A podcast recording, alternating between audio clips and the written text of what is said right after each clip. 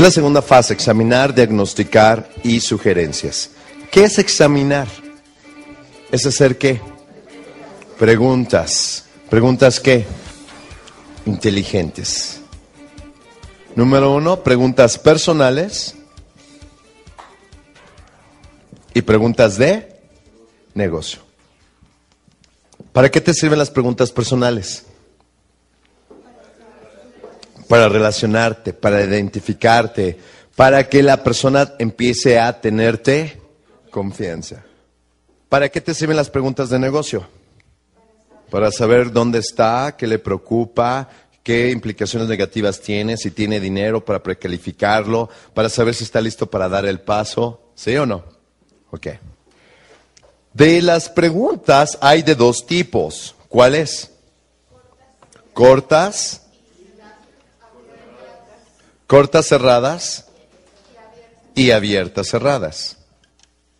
¿Qué es una pregunta corta cerrada? Una pregunta donde te contesten sí, no, blanco, rojo, es información precisa y exacta. ¿En cuánto tiempo puedes hacer siete preguntas? De cinco a siete preguntas. 45 segundos en promedio. Y en 45 segundos tú puedes obtener información extremadamente importante. Ahora, ¿eso te puede servir para también llamar la atención? Por supuesto.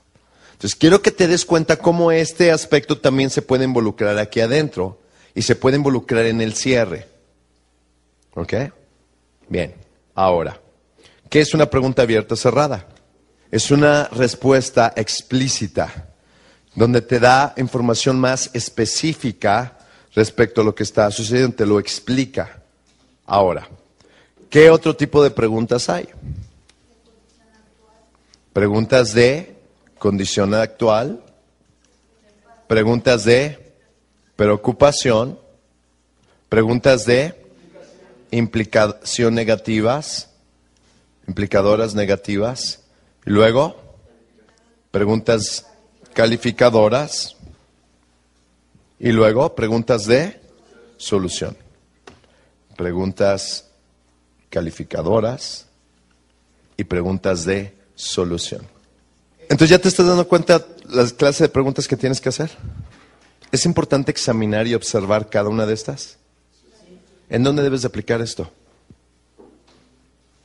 ¿Y cada cuándo tienes que pensar respecto a esto? Todos los días. ¿Con quién? Con todo el mundo. ¿Lo puedes practicar con un niño? ¿Lo puedes practicar con tu pareja? ¿Por qué? Fíjate, si le preguntas a, tu pareja cómo se siente, cómo está, ¿es importante para tu pareja esto? ¿Es importante para ti que te des cuenta qué es lo que le preocupa? Es importante que ella misma o él mismo se dé cuenta qué implicaciones negativas va a suceder si no toma acción. ¿Por qué? Si no toma acción, ¿qué va a suceder? ¿Se va a seguir qué? Preocupando. ¿Qué le pasa a su autoestima? ¿Qué le pasa a su miedo, fracaso, rechazo, la crítica? aumenta. ¿Y qué le pasa a su condición actual? Se mantiene, no mejora. ¿Es importante calificar a la persona? ¿Por qué? Porque calificar a la persona no, solamente tiene que ver con dinero, tiene que ver con qué? Con su energía, con su compromiso. Exactamente. ¿Cuánto tiempo, cuánta energía? Si estás dispuesto a pagar el precio para salir de ahí. Y preguntas de solución es que, para que la persona se dé cuenta que tiene que tomar acción cuando? Ya, ahora. ¿Te das cuenta? ¿Sabes en qué te convierte también si tú haces esto? Aparte de un poderoso consultor. En un detective. ¿Y sabes en qué más? En psicólogo en psicólogo. Te conviertes en un modernísimo psicólogo.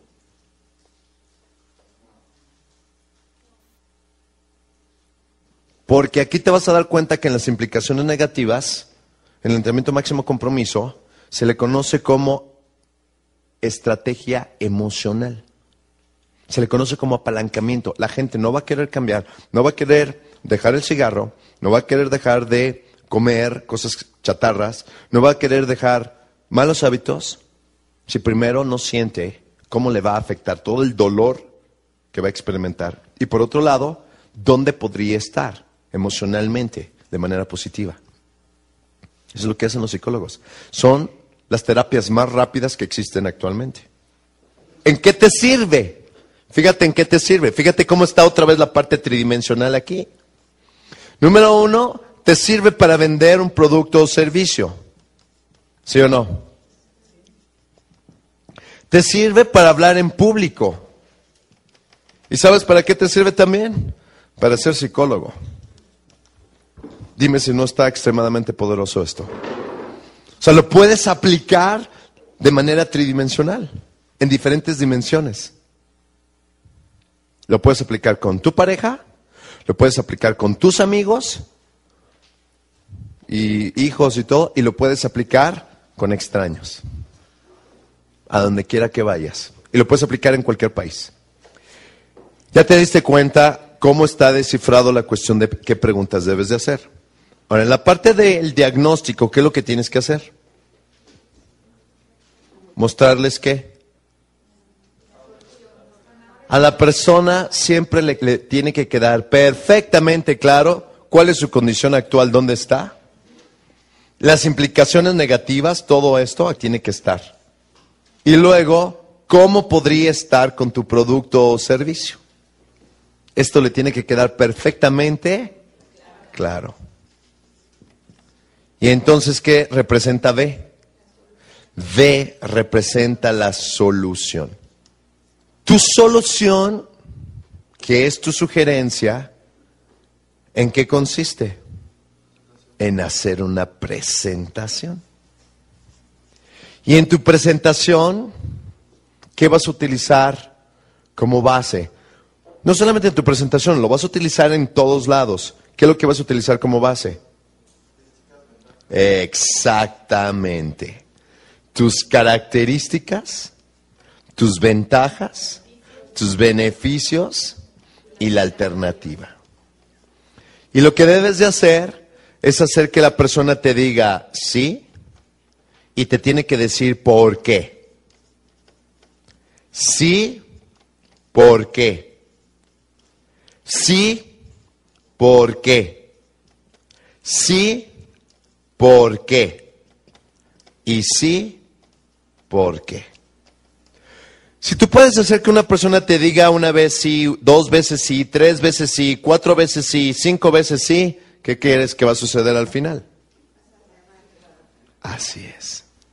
Entonces, quiero explicarte una parte psicológica muy importante, porque mucha gente, como sabía que desde un principio la persona no venía a comprarte el producto o servicio, a la hora que ya te acercas el cierre, se les doblan las piernas, empiezan a temblar, se sienten mal. No te sientas mal. Si tú, por ejemplo, vas a un restaurante y entonces llega la mesera, te pregunto yo, ¿qué asume automáticamente la mesera? La razón por la cual estás ahí. Entonces la mesera se pone a temblar para pedirte la orden y traértela y cobrarte. No, ¿por qué? Ya lo asume. Tú estás ahí por qué? Por comida. Bueno, yo te voy a explicar una, una parte muy importante. Si tú estás dando una presentación y la persona ya lleva más de 10 o 15 minutos escuchándote, te tengo noticias. En ese momento tú ya puedes asumir que esa persona lo necesita. Y sobre todo, si ya hiciste una examinación. Si en la examinación tú honestamente te puedes dar cuenta que la persona no tiene tu producto o servicio, sin tu producto o servicio, esa persona va a tener implicaciones negativas, en ese momento tú ya debes de asumir que la persona necesita tu producto o servicio. Así como una mesera asume que tú estás ahí en el restaurante, ¿para qué? Para comer. Y no tengas miedo inclusive en hacerle recomendaciones o si la persona está indecisa, que tú mismo tomes la decisión por esta persona. Hay personas que les cuesta mucho trabajo decidir. ¿Sabes qué es lo que tienes que hacer? Decide por ellos. Te doy un ejemplo. Muchas veces viene la gente aquí conmigo y les digo, entonces, la parte del entrenamiento, ¿cuándo crees que tenga más sentido en tu vida? ¿Ahora o cuando ya sea demasiado tarde? ¿En qué me dice la persona? Ah, ahora. La parte de los CDs o la parte del jetting, pues obviamente es algo que vas a necesitar porque si no te vas a caer, porque nunca has tomado entrenamientos. Entonces, de una vez incluimos el jetting. Ya, no le pregunto si lo quiere o no lo quiere. ¿Qué es lo que hago? Ya se lo incluyo. Ya se lo incluyo. ¿Por qué? ¿Yo sé que es importante para esa persona? Claro que sí. ¿Basado en la examinación? Claro que sí. Toma la decisión por la persona. Y si no te detiene, ya lo hiciste. Pero muchos de nosotros nos da mucho miedo hacer este tipo de cuestiones. ¿Por qué? Porque no hiciste una examinación adecuada. No sabes desde un principio si la persona tiene para pagarte o no para pagarte. Si ya sabes que la persona ya tiene para pagarte, ya lo precalificaste, ¿por qué te da miedo? ¿Sí tiene sentido esto para ti? ¿Te gusta? En tu presentación tú tienes que hacer lo que te diga sí, sí, sí, sí, sí. Y después viene la parte de qué? Del cierre. Para iniciar tu presentación, la mejor manera es, número uno, aclarar el problema o meta que tú y el prospecto identificaron y que por supuesto estén de acuerdo los dos.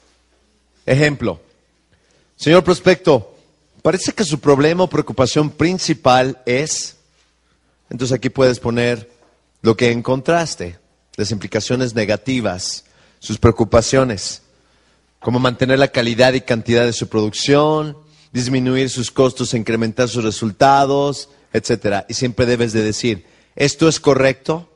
Esto está basado en la poderosa teoría ABC.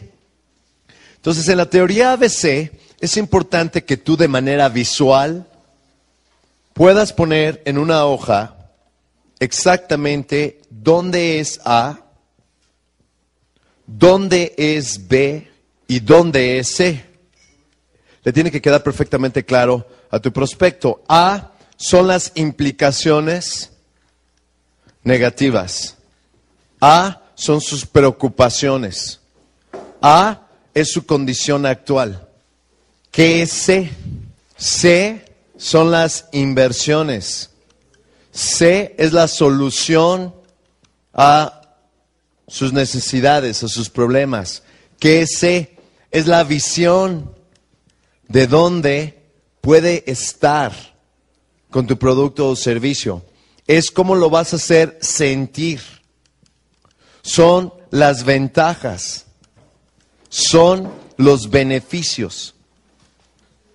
A tu prospecto le debe de quedar perfectamente claro dónde está y a dónde podría estar con tu producto, servicio o idea. ¿Qué representa B? B significa la solución, significa tu presentación, significa tu sugerencia, es tu prescripción. Es la recomendación que tú le vas a dar basado en tu profesionalismo, basado en que tú ya hiciste la tarea, basado en que tú ya tienes folletos de la competencia, ya tienes precios, ya tienes tú cómo demostrar cómo le ha ido a otras personas que aceptaron tu sugerencia.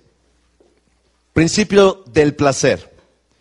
El principio del placer dice que los prospectos se mueven del dolor hacia el placer de insatisfacción e incomodidad a satisfacción y comodidad. El propósito principal de tus preguntas es para poder revelar en dónde le duele a tu prospecto. Ah. Y cuando sepas dónde le duele, ¿qué tienes que hacer? Meterte de manera tridimensional, hacer preguntas, echarle chile, limón y salsa para que le duela más, que se dé cuenta de todas las implicaciones negativas. Porque solo van a actuar cuando sienten dolor de algún tipo. O sea, los tienes que llevar tú de una necesidad latente a una necesidad activa. Por eso es importante que aprendas a agrandar el problema. ¿Y cómo lo agrandas? ¿Diciendo o preguntando? Si preguntas, entonces vas a ser un poderoso consultor. Si lo dices, vas a caer mal y vas a desempatizar. Y ahí perdiste la venta. No fue en el cierre, ahí lo perdiste. Llévalos de una pequeña incomodidad a una gran insatisfacción. ¿Cómo presentar la solución? Para presentar la solución es importante que te des cuenta que tienes diferentes herramientas y una de ellas es el conocimiento de tu producto. Sé el tipo de persona que siempre está leyendo publicaciones, lee libros, revistas, asiste a cursos, seminarios, talleres, entrenamientos relacionados con tu producto o servicio. En otras palabras, nadie, absolutamente nadie, debe de saber más que tú respecto a tu producto, servicio o idea. Es sumamente importante que cuando des tu presentación consigas aprobación en cada etapa de tu presentación. Invítalo para que te dé alguna aprobación o comentario. Utiliza los poderosos cierres prueba para que te diga sí o no sin que termine aún la presentación. Para que así te asegures que el prospecto y tú están siempre en la misma frecuencia y lo mantengas enfocado en lo que tú quieres que él se enfoque.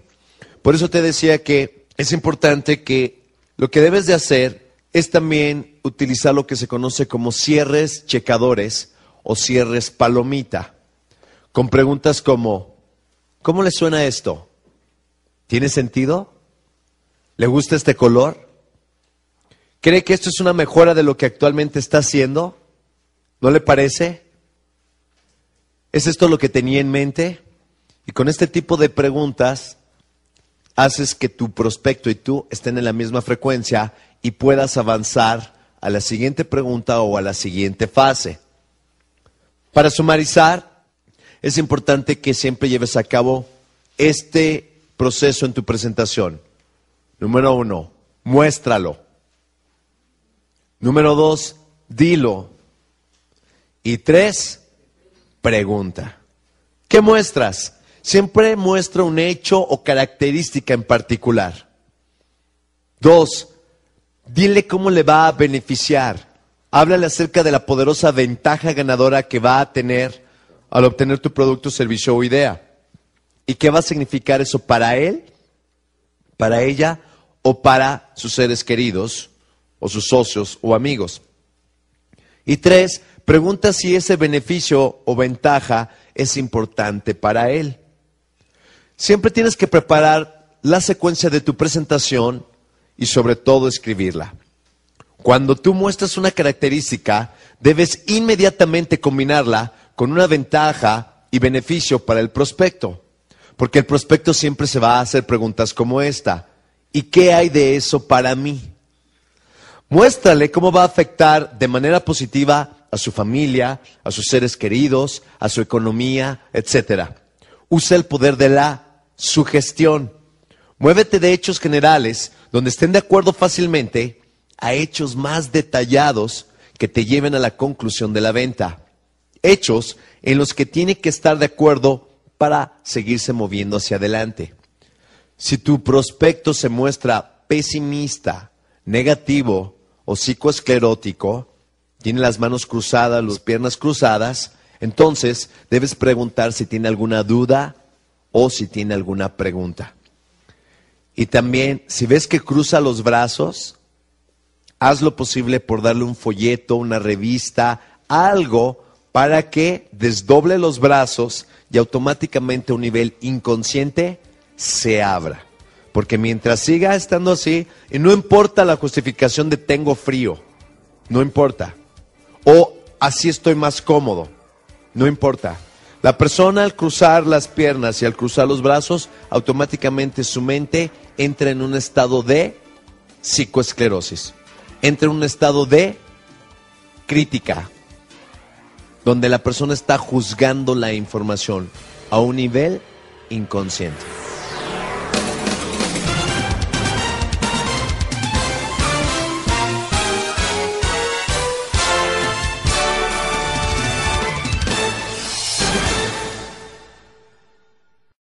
Los tres pasos básicos en una venta son, uno, establecer una relación basada en confianza. Dos, identificar los valores, problemas y necesidades del prospecto. Y tres, presentar la solución. Fíjate cómo siempre tienes que estarte enfocando en estos tres aspectos. ¿Cómo estableces una relación basada en confianza? Bueno, número uno, habla acerca de los atributos y ventajas principales de tu compañía. Pregunta, ¿sabe mucho acerca de mi compañía? Siempre haz dos tipos de preguntas, personales y de negocios. Preguntas personales. Las preguntas personales son para, número uno, relacionarte. Dos, conocer la vida personal de tu prospecto. Tres, conocer sus experiencias. Cuatro, identificar sus valores. Cinco, conocer su personalidad entre más te diga la persona de sí mismo, de sí misma, más se va a relajar contigo y más va a confiar en ti. Preguntas de negocio. Las preguntas de negocio número uno son para conocer sus necesidades y problemas. Dos, para crear una venta donde no había una venta. Tres, para estimular sus deseos.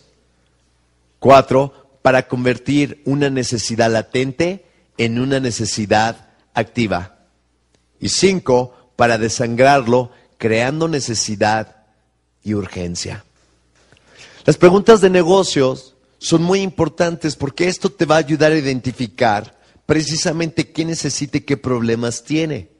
Y al mismo tiempo va a hacer que tú puedas hacer que la persona se enfoque tanto en sus problemas y las implicaciones negativas que puede tener, que inclusive vas a lograr una venta donde ni tú ni el prospecto pensaban que iban a hacer, iban a tener una venta.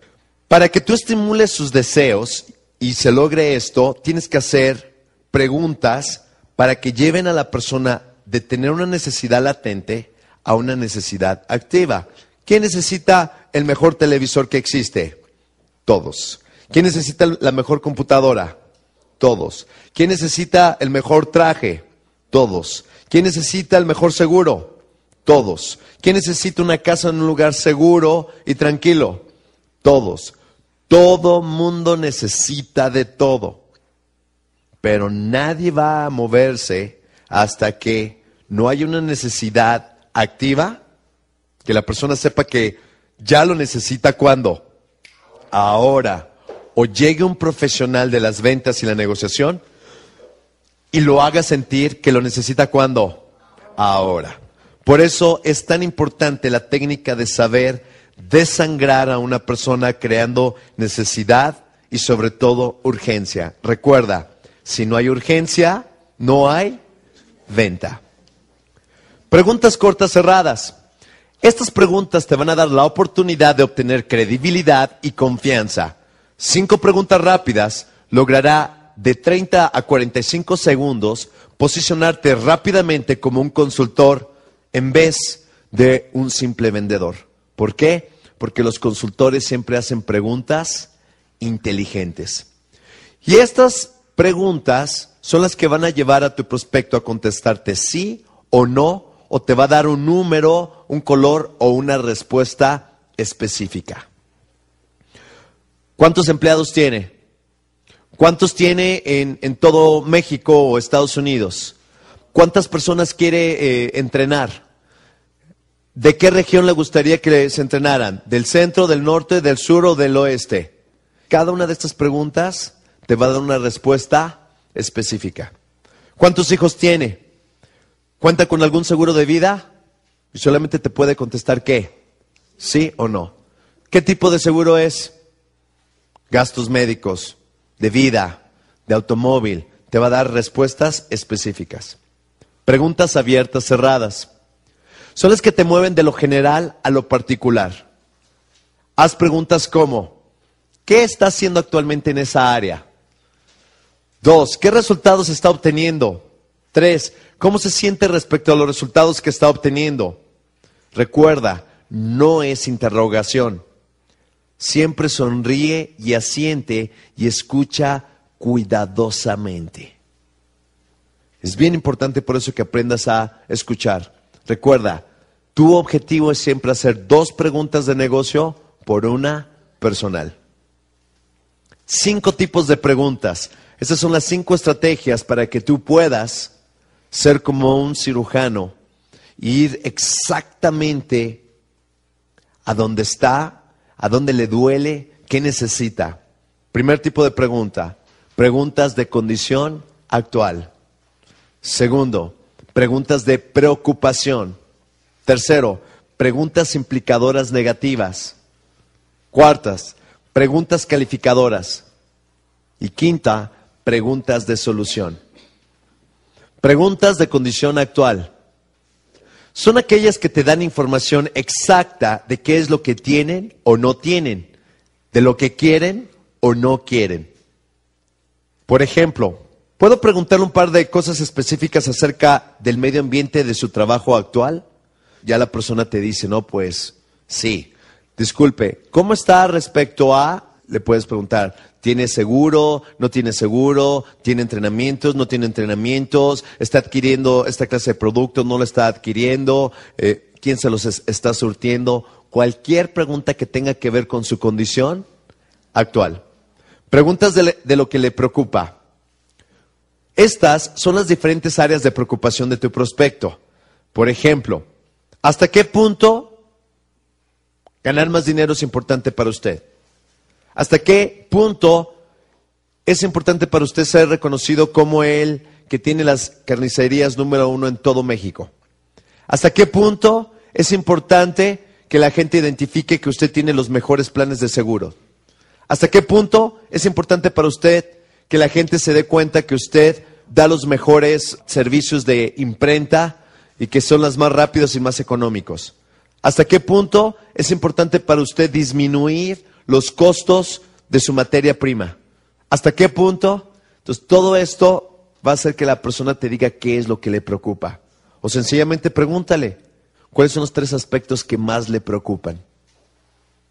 O sea, a veces puedes hacer la pregunta directa, no tienes que andarte por las ramas. Sencillamente, ¿qué es lo que más le preocupa de su matrimonio? Los tres aspectos que más le preocupan de su matrimonio.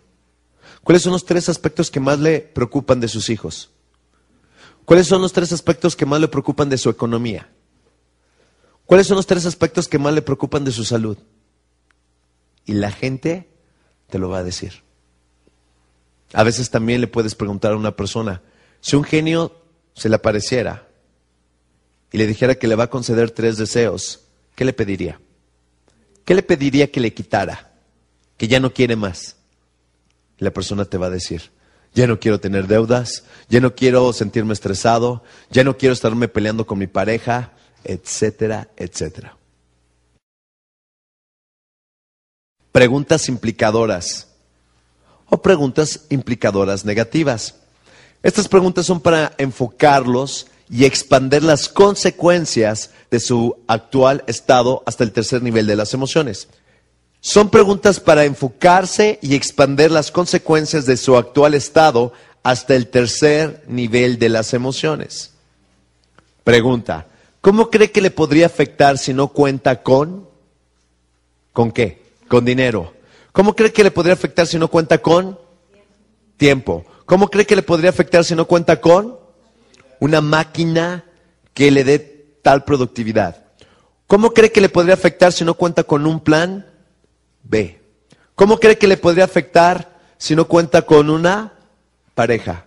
¿Cómo cree que le podría afectar si no sabe usted vender o negociar? ¿O cómo cree que le haría sentir el no tener dinero, salud, energía, preparación, entrenamiento, etcétera, etcétera? Y aquí quiero compartir contigo algo extremadamente poderoso. Si no hay urgencia, no hay venta. Quiero expandir esta estrategia de preguntas implicadoras. ¿Por qué? Porque mucha gente no puede lograr que la gente tome acción cuando. Ahora.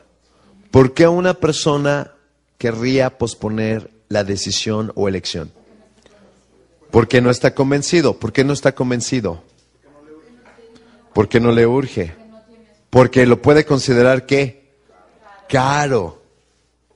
Vamos a pensar que tú te dedicas a vender bombas de agua. Y entonces cuando hay una inundación, ¿para qué sirve la bomba de agua? Para sacar el agua.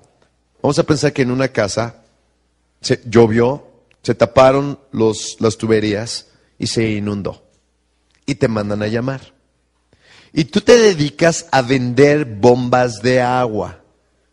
No a rentarlas, a venderlas.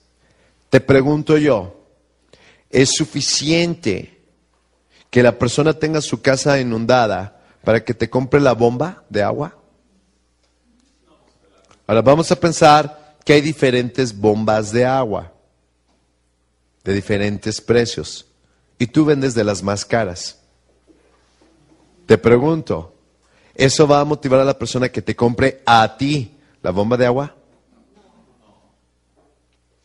O vamos a pensar que a la persona se le ha inundado anteriormente y bueno, ha sacado eh, la inundación con, con cubetas o algo así. Exacto, es importante que tenga una bomba de agua por si algún día llueve y se le empiece a inundar. ¿Estás de acuerdo? Ahora, te explico yo. Vamos a pensar que hay bombas de agua de diferentes precios. Y vamos a pensar que la bomba de agua que tú vendes cuesta 20 mil pesos cuando hay otras bombas de agua que cuestan 10 mil o 5 mil pesos. Mi pregunta para ti es, ¿cómo puedes hacer que una persona sienta la urgencia, la necesidad de comprarte la bomba de agua y si no tiene dinero, que lo consiga? ¿Sabes cómo? Haciendo preguntas implicadoras negativas. Entonces, si yo llego contigo y quiero que compres una bomba de agua, yo lo que podría hacer es, si ya vi que está inundado y que hay una necesidad obvia, ¿qué es lo que podría hacer yo? Lo que podría hacer, o qué es lo que normalmente hace la gente, inmediatamente hace la presentación. Exacto. Terrible error. Aunque la necesidad sea obvia, ¿qué es lo que tú quieres lograr? ¿Una venta pequeñita o una venta grande? Que la persona te compre una vez o te compre varias veces. Que la persona te compre o te termine recomendando. ¿Sabes cómo vas a lograr esto? Instalando en la mente de la persona la psicología de por qué lo tiene que hacer. O sea, la psicología no la tienes que tener solamente tú, sino tienes que hacer que la persona entienda por qué lo tiene que hacer. Ahora, esta es la bomba más cara, ¿estás de acuerdo? Cuesta 20 mil pesos.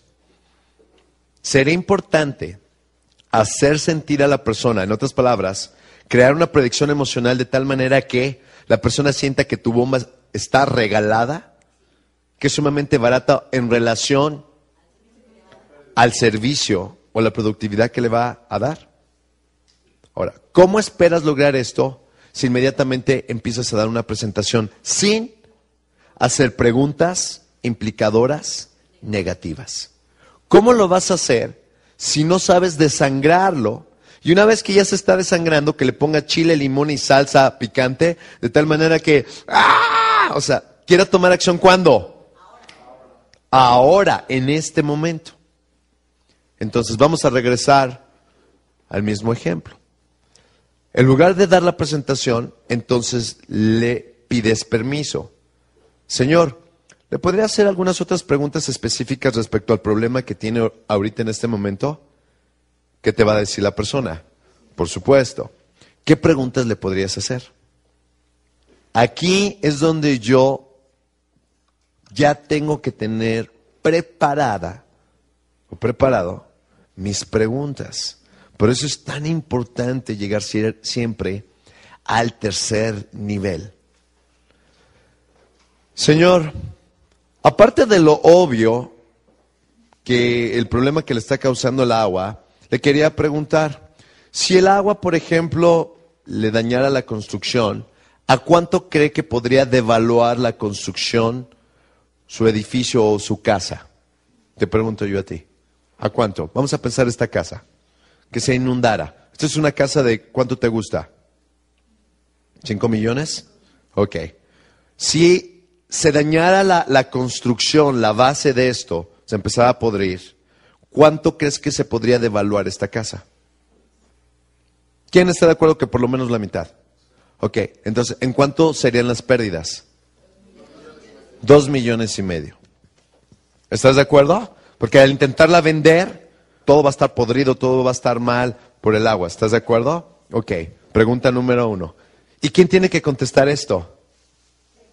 El prospecto. Ahora, ¿tiene algún sistema eléctrico que podría afectarle? Te pregunto yo. Si llega el agua y se inunda, ¿podría afectar sistemas eléctricos de, de la casa? Exactamente. Entonces, no solamente te va a devaluar la casa, sino que también te puede afectar qué? Las instalaciones eléctricas. Instalaciones eléctricas. ¿Eso qué te va a representar a ti? Exactamente. Aparte de las instalaciones eléctricas, ¿Cree que pueda dañarle, por ejemplo, el sistema de aire acondicionado de la casa? Sí. Entonces, fíjate, aire acondicionado.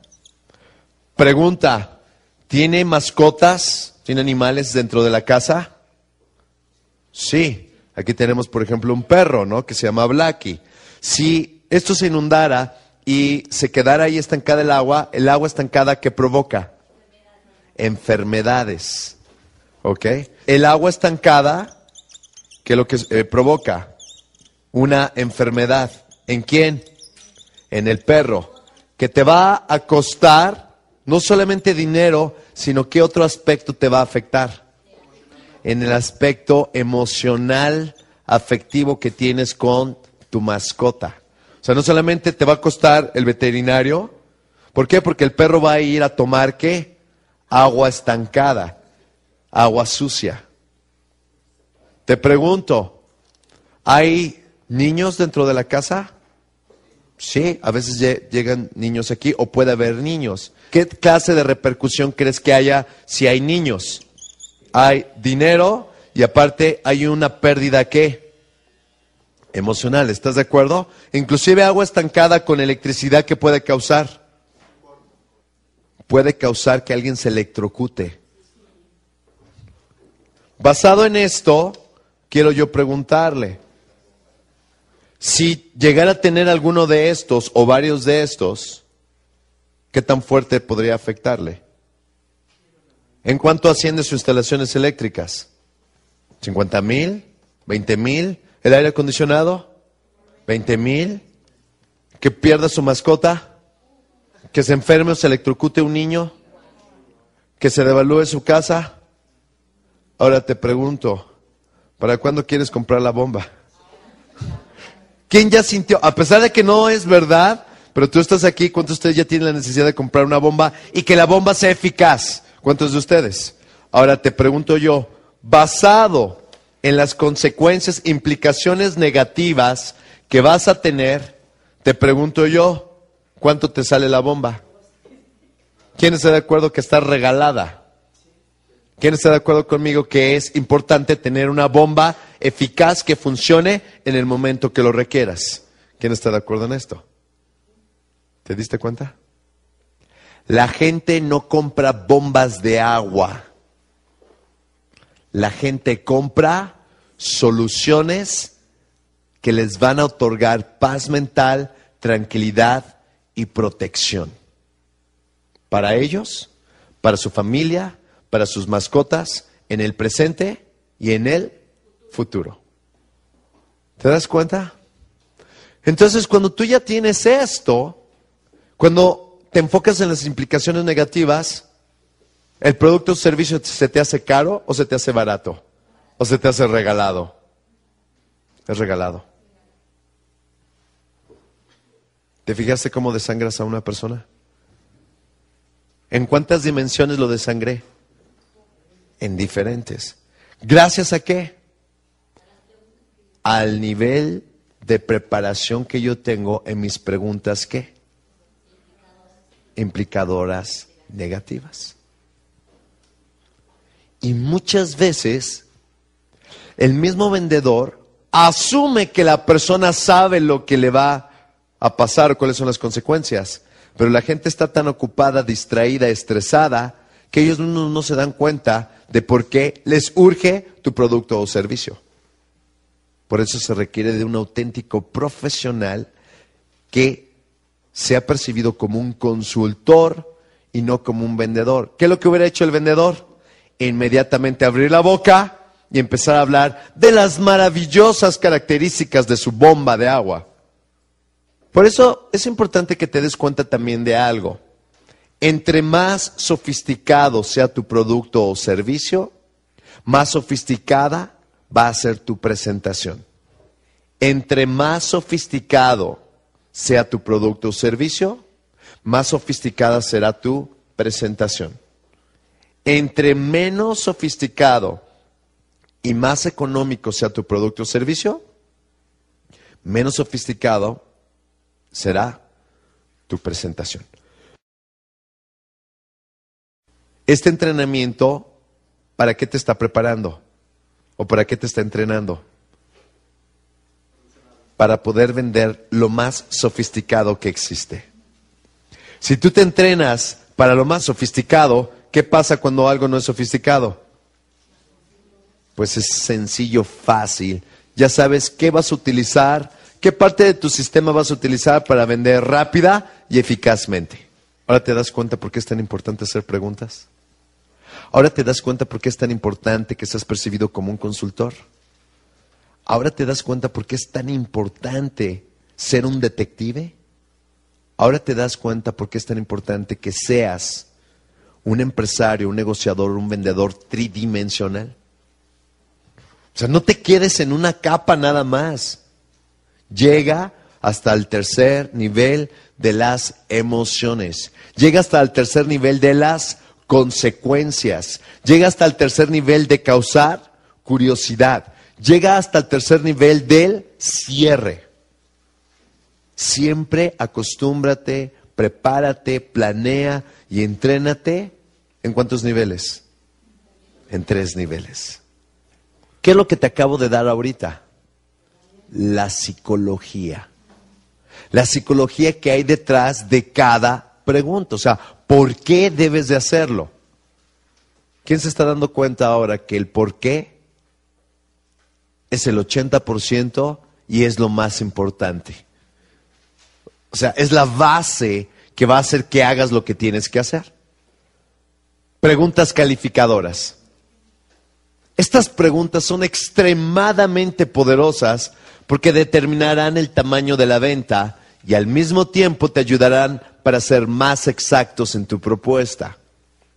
Ejemplo, suponiendo que lo que le voy a presentar, señor Ramírez, fuera la solución ideal para aumentar fantásticamente sus ingresos, ganancias, energía, etcétera, y disminuir increíblemente sus pérdidas, productividad, energía, deudas, ¿De qué tipo de inversión le gustaría que habláramos? ¿Entre mil y dos mil? ¿Entre cinco mil y diez mil? ¿Entre quince mil y veinte mil? Quiero explicarles algo. Hubo un momento donde me di cuenta que yo trabajaba de más. Hubo un momento donde me di cuenta que no trabajaba para vivir, sino que vivía para trabajar era totalmente desalentador. ¿Por qué? Porque no veía la puerta. No veía cómo yo pudiera llevar un estilo de vida wow sin que dejara de trabajar como burro todos los días. Me sentí atrapado. Dije, ¿cómo puedo salir de la carrera de la rata? Y entonces descubrí la poderosa técnica de hacer preguntas calificadoras. Porque basado en esto, ¿qué puedo hacer? Puedo distinguir claramente si mi prospecto es un prospecto pobre o es un prospecto oro. Si es un prospecto ballena o es un prospecto sardina. ¿Qué es esto? Si sales a pescar sardinas, puedes agarrar mil sardinas, puedes pescar mil sardinas. y con mil sardinas llenas una cubeta. O puedes salir a pescar ballenas y a lo mejor solamente pescas una, pero una ballena te va a llenar mil cubetas. Y también me di cuenta que si yo no hago preguntas calificadoras, entonces voy a terminar ofreciendo un producto o servicio que la persona desde un principio no puede comprar. Y entonces estoy desperdiciando mi tiempo, mi efectividad y estoy hablando de más. Hace poco voy a ver yo las casas aquí en Cuernavaca en el campo de golf. Llega el vendedor, jamás me hizo ningún tipo de preguntas. Se gastó cuatro horas presentándome todo lo que tenía. Todo lo que tenía. Te pregunto yo, ¿tú crees que después de esas cuatro horas le quedó al vendedor ganas de hacer otra presentación? Y si la hiciera, porque llegó otro cliente, te pregunto, ¿iba a ser poderosamente eficaz? ¿Tendría las ganas de continuar? ¿Tendría las ganas de llegar hasta el cierre? ¿Por qué? Su energía ya la había consumido totalmente. Pero sobre todo, nunca se enteró de con quién se estaba enfrentando. Te pregunto nada más. Si el prospecto está en buró de crédito, ¿puede comprar la casa? No. Entonces, ¿será importante saber eso? Pero por supuesto. ¿Podrán darle financiamiento a una persona que está en buró de crédito? No. Entonces, ¿será importante saber si la casa es para la persona o para alguien más? Correcto. Y si es para la persona, será importante preguntarle si está en buró de crédito o no. Exacto. Ahora, te pregunto yo, ¿le vas a creer? Sí, este es un aspecto extremadamente importante. ¿Por qué? Porque aquí es donde yo me doy cuenta que muchas personas por pena no preguntan. Y por pena te tienen trabajando como burro. Por pena ese tiempo que le puedes dedicar a practicar un deporte, a aprender un nuevo idioma, a invertirlo con tu pareja, con tus hijos, se lo estás regalando a gente que ni siquiera califica para comprarte.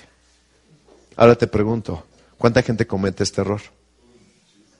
Por no hacer preguntas calificadoras.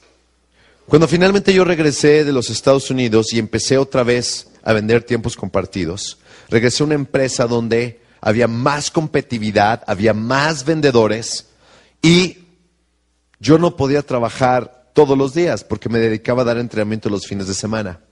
Entonces, desde el principio pude negociar que yo fuera el único vendedor que trabajara cinco días, mientras que el resto de mis compañeros trabajaban seis.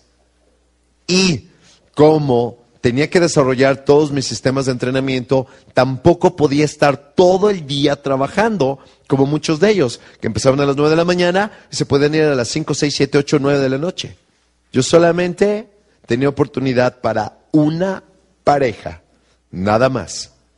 O tenía oportunidad para trabajar bien las primeras tres o cuatro horas. Después de eso, ya no, porque me tenía que ir. Lo que aparentemente era un aspecto negativo o una adversidad se convirtió en lo mejor que me pudo haber pasado. ¿Cómo se le llama esta ley? La ley de la paradoja. Cuando crees que ganas, en realidad pierdes. Y cuando crees que estás perdiendo, en realidad ganas. Pero si tú no sabes de estas leyes, siempre crees que estás perdiendo. Ahí es donde fui obligado, obligado hacer preguntas calificadoras. ¿Por qué? Porque si desde un principio sabía que la persona no me calificaba, ¿qué hacía? Se lo pasaba a otra persona. Negociaba con otro vendedor que traía una super pareja, pero que no tenía la habilidad para sacar una venta gigantesca. Y entonces, ¿qué negociaba? Si me es tu pareja, yo te hago el trabajo y te pago el 50% de la comisión. ¿Cuántos de ellos crees que estaban encantados porque sabían que yo era un extraordinario cerrador y al mismo tiempo que ellos ya no tenían que trabajar y que yo iba a trabajar para ellos. ¿Y me convenía a mí? Por supuesto que sí. Porque si yo tenía una pareja que no me iba a poder comprar porque no calificaba, ¿qué sucedía? De ganar cero, ahora tenía la posibilidad de, ganar cuánto? Tener una venta de 50 mil, de 100 mil, de 200 mil, de 300 mil, de lo cual a mí me pagaban un 10%. Entonces ya podía ganar el 50% de qué? De 10 mil, de 20 mil, de 30 mil, de 50 mil. Es importante calificar. Wow. Prácticamente te salva la vida. ¿Qué es lo que tienes que calificar? Bueno, número uno, el tamaño de la venta. Entonces yo lo que hacía es lo siguiente. Yo tenía membresías que iban desde 7 mil dólares a 30 mil dólares. Luego tenía membresías que podían ir de 50 a 100 mil dólares. Y después tenía membresías que iban de 200 mil a medio millón. Yo hacía preguntas como la siguiente. Señor y señor Smith, en caso de que la inversión que les muestre el día de hoy sea lo más espectacular que hayan visto en toda su vida, que haga que sus familiares y amigos digan, wow, se les caigan los pantalones de la impresión de así de wow y que se dé cuenta que esto va a hacer que tengan las mejores vacaciones y que no solamente eso, no solamente lo logren aquí, sino en cualquier parte del mundo, reciban trato de millonarios y que yo les compruebe que es una super inversión donde al final van a recuperar toda su inversión. En otras palabras, una de las dos mejores inversiones que vayan a hacer en toda su vida. Si esto fuera verdad, quiero preguntarles, ¿les gustaría que les enseñe inversiones de 7 mil a 20 mil o 30 mil dólares, inversiones de 50 mil a 100 mil o de 200 mil a medio millón. ¿Qué cierre estoy aplicando aquí? El cierre por elección. Mucha gente me decía, ahí es donde yo ponía atención, no lo que me decían, sino cómo me lo decían. La persona decía, no, ¿sabe qué? Yo quiero ver los de, de 200 mil a medio millón pero me lo decía con mucha seguridad. Y lo que me decía correspondía con su trabajo. ¿Qué crees que sucedía? Entonces te voy a dar un ejemplo. Tenía yo este señor que era dueño de una agencia de automóviles Porsche. Si yo le pregunto a él, nunca se me va a olvidar, su nombre es Tom. Tom, si te puedo mostrar este paquete uno, paquete dos, paquete tres, ¿cuál quieres ver? ¿Y qué crees que me dijo Tom? enséñame el tercero. ¿Esa pregunta es suficiente? No. ¿Por qué? Porque la persona te puede estar qué? Mintiendo. Y entonces yo le preguntaba, Tom, esto es algo que no se lo podemos enseñar a cualquier persona. Para que tú lo puedas ver y te podamos enseñar las inversiones, tienes que calificar. Tienes que tener un rating de 0102. En las tarjetas de crédito, ahora en el buro de crédito, hay diferentes números de qué tan bueno eres para pagar tus tarjetas. Entonces yo le preguntaba a la persona, si tú tienes un rating fuerte, entonces yo te puedo enseñar esto, pero si no tienes un rating fuerte, ni siquiera te lo puedo enseñar. ¿Por qué? Por políticas de la empresa. Tú puedes adaptar esto como tú quieras. Y entonces, ¿qué hacía? Lo que hacemos es de que se llena esta hojita donde pones tu tarjeta, tu nombre, y se hace una llamada telefónica y nos dicen qué rating tienes. Ahora, ¿esto es verdad o no es verdad? Sí y no. Porque te voy a explicar una cuestión. Yo a veces ya no tenía que hacer la llamada ni checar nada. Bastaba con ver la seguridad con la que me sacaban la tarjeta de crédito. ¿Sí me explico? Primero les hacía esa calificación, les decía, primero tienes que calificar en esto. Segundo, aunque califiques, tienes que demostrar que tienes por lo menos la inversión inicial. Entonces, la inversión inicial está en 50 mil dólares o 70 mil dólares. En caso de que esto fuera super wow, ¿cuál de las dos sería más accesible para ti? O si hay alguna que fuera accesible, porque puede ver que no. Pudiera suceder que no. Y ahí te quedas callado. Y entonces la persona te dice, no, pues 70 mil dólares o 50 mil dólares. Y ahí les preguntaba yo, ¿cómo puedes conseguir en este momento 50 mil dólares? Y me quedaba callado.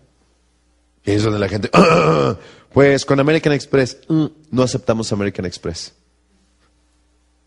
Porque ¿qué me estaba diciendo?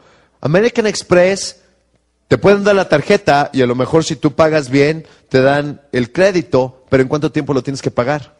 Al siguiente mes. Y a lo mejor la persona no tiene el dinero para pagarlo el siguiente mes.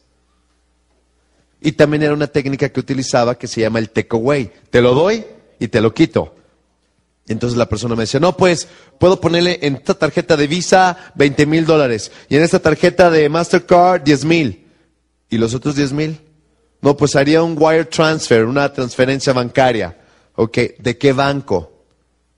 No, pues de Wells Fargo. ¿Te das cuenta a qué profundidad se llega? Ahora te pregunto yo, ¿se puede hacer esta clase de preguntas sin antes haber presentado tu producto o servicio? Sí, gracias a qué? A la técnica y las estrategias de causar curiosidad. ¿Cómo? Utilizando la técnica del ganado y de las palomitas. Mira lo que está haciendo todo mundo. ¿Tú calificas? La gente siempre quiere lo que no puede obtener. La gente siempre quiere ser tratado como solamente pocas personas son tratadas. ¿Quién cree que tiene sentido lo que te estoy diciendo? Aquí es donde la pregunta calificadora es tan importante. Lo puedes llevar tan sofisticado como te lo estoy mostrando, o puede ser tan sencillo como decir, en caso de que usted quisiera ah, hacer esto, ¿de qué quiere que le hable? ¿Le hable de una inversión de menos de 10 mil pesos o más de entre 10 mil y 20 mil? En caso de que usted requiera financiamiento, ¿cuánto podría ser su inversión mensual? ¿De mil o dos mil pesos? ¿O de cuatro mil y cinco mil pesos? Y te callas. Y deja que la persona te diga. ¿Me explico? Y entonces ya con eso tú sabes exactamente qué es lo que le vas a mostrar, cómo se lo vas a mostrar, para qué. Para que al final no te salga con qué. Con que no tiene el dinero para pagártelo. ¿Te fijas cómo estás matando la objeción desde cuándo? Desde el principio. Esto nos lleva a la quinta tipo de preguntas. Preguntas de solución. La pregunta de solución permite al prospecto darse cuenta de la necesidad de empezar a tomar acción. ¿Cuándo? Ahora. Y así te darás cuenta si en verdad está interesado en hacer algo al respecto ahora o tratará de evadirte. También podría darte una condicionante basada en sus temores. Entonces, fíjate, las preguntas de solución son muy poderosas porque una vez que ya te dijo qué inversión, lo que la gente le llama enganche, inversión inicial, y cuál sería el total de la venta, ahí es donde le preguntas. Entonces vamos a suponer que, basado en lo que usted me dice, la inversión de 10 mil pesos como inversión inicial y una inversión mensual de 2 mil pesos sea exactamente lo que usted le es accesible. Y que el producto o servicio estuviera usted feliz por todo el tiempo que lo tenga. Mi pregunta para usted es, ¿le gustaría tomar la elección ahora o cuando ya sea demasiado tarde? ¿Le gustaría llevárselo ahora o solamente viene para verlo? ¿Está listo para ser dueño de esta poderosa inversión o solamente viene a preguntar y te callas? ¿Y qué crees que te va a decir? Si califica, si tiene, la persona te va a poner ahí qué?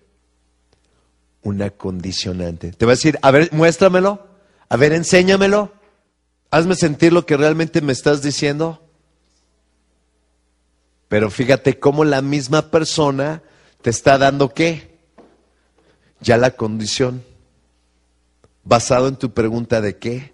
De solución. En otras palabras, la persona te va a decir, enséñame cómo puedo solucionar mi problema y lo compro. ¿Por qué es fácil hacer estas preguntas? Te explico por qué. Porque ya hiciste preguntas de preocupación, ya hiciste preguntas de condición actual, pero sobre todo ya hiciste preguntas implicadoras negativas. La persona ya se dio cuenta todo lo que va a perder si no empieza a tomar acción cuando? Ahora. Por eso es tan fácil hacer esta clase de preguntas. Si tú no hicieras las otras preguntas anteriormente, como las de implicación negativa, este tipo de preguntas sería un insulto.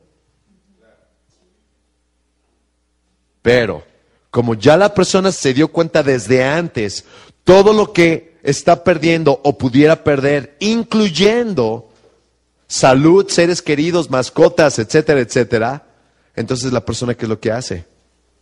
Te va a decir, ok, si me demuestras que esto va a resolver todos mis problemas, puedo yo dar tanto de inversión inicial, te puedo dar tanto de inversión mensual y si te puedo decir sí ahora. ¿Te das cuenta? Y ni siquiera has dado tu presentación.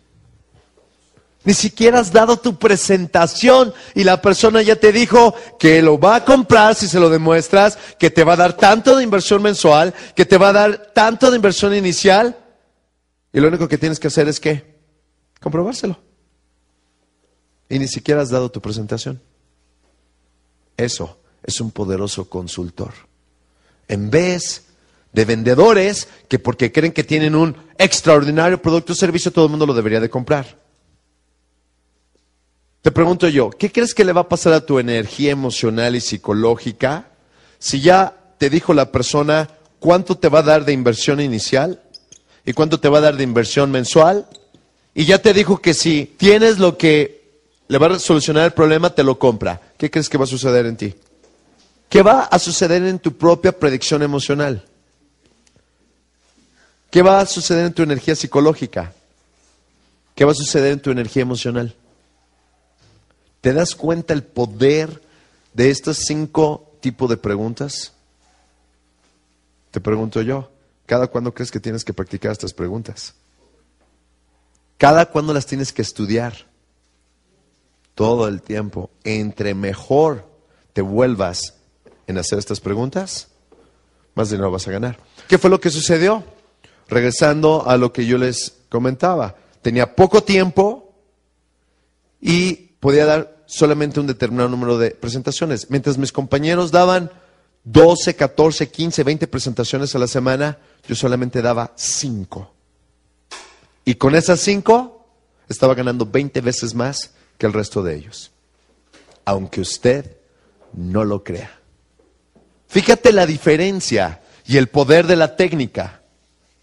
Con tan solo 5 prospectos estaba ganando 20 veces más. Mientras que ellos tenían por lo menos de 12 a 20 prospectos. Entonces ellos se enfocaban en ventas en promedio de 10 mil dólares. Yo me enfocaba en ventas en promedio de 200 mil dólares. Nos pagaban el 10%. ¿Cuánto ganaban ellos por 10 mil dólares? Mil. ¿Cuánto ganaba yo? 20 mil. Si mi prospecto no calificaba, basado en que ya lo había hecho la examinación, ¿qué es lo que hacía? Lo cambiaba.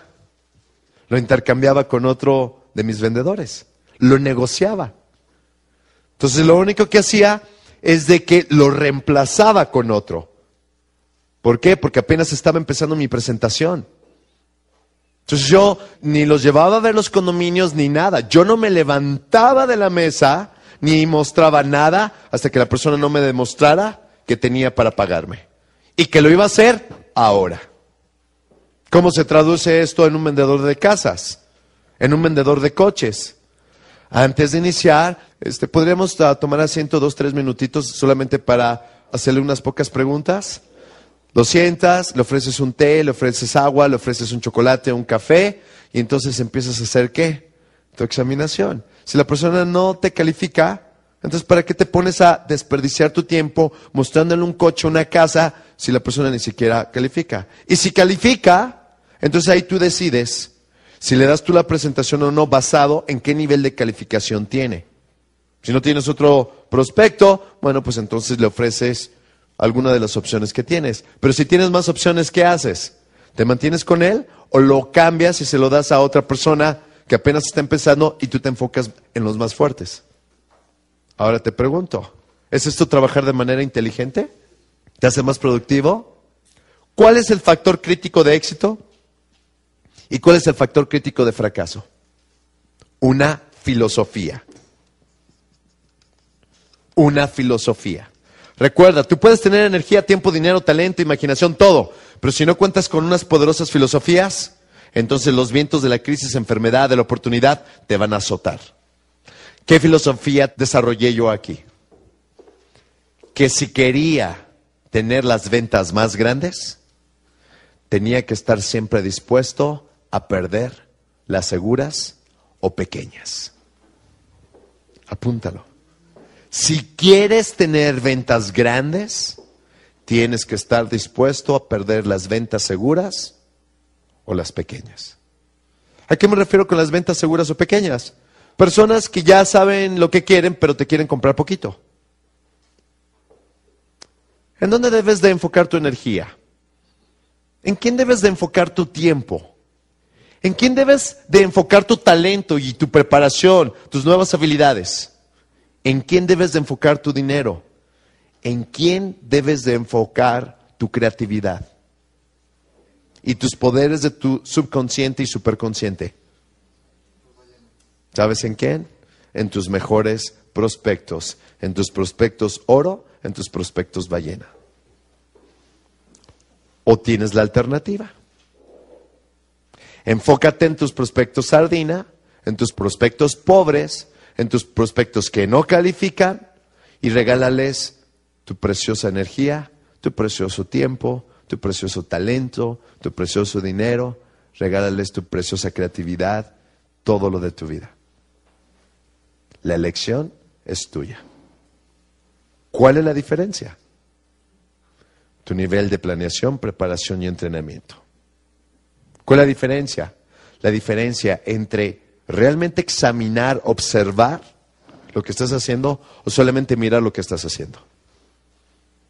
¿Cuál es la diferencia? La diferencia está en tu psicología de saber en qué te tienes que enfocar. Por eso una pregunta de solución puede ser, basada en lo que me acaba de decir, ¿cree que tiene sentido que nos movamos hacia la siguiente fase de ver cómo podemos solucionarlo? Si la gente no quiere una presentación, entonces ¿para qué se la das? Pues no tiene caso. Mucha gente dice, espérate a que le muestre lo que tengo. Vas a ver cómo cambia de opinión. ¿A qué le tiras cuando sueñas mexicano? Damas y caballeros, la venta nunca se hace por el precio. ¿Qué es lo que hacen la mayoría de los vendedores? Esperan que porque tienen un superprecio la gente se va a comprar. Pues te tengo noticias. Nunca sucedió conmigo. Y fueron miles de mesas a las cuales yo me senté. Miles. No sucede por eso. Pero la gente que no se prepara, que no planea, que cree en la suerte, siempre está aventando chicles a ver si pegan. Eso solamente te va a llevar a frustración, a decepciones y a trabajar como burro y estar atrapado en la carrera de la rata. ¿Por qué? Por no tener una poderosa psicología. ¿Por qué? Por no desarrollar tu predicción emocional. ¿Por qué? Por no tener un poderoso sistema que te dé resultados predecibles. Con esto llegamos a una paradoja impresionante. La mayoría de la gente le tiene miedo a las ballenas, le tiene miedo a los prospectos oro. Quiero comentarte algo. Tirarle en grande es más fácil que trabajarlo pequeño. Cuando una persona ya es un prospecto oro, es una ballena, tiene dinero. Y si tú le demuestras el valor costo-beneficio, ¿sabes qué es lo que va a suceder? Que te lo va a comprar así de rápido. Rápidamente. Entonces me di cuenta que si sabes hacer esto desde el principio y la persona tiene dinero y califica, trabajas menos y ganas más. Esta es la gran paradoja de la vida. Impresionante. Las ventas más fáciles fueron mis ventas más grandes. Aunque usted no lo crea.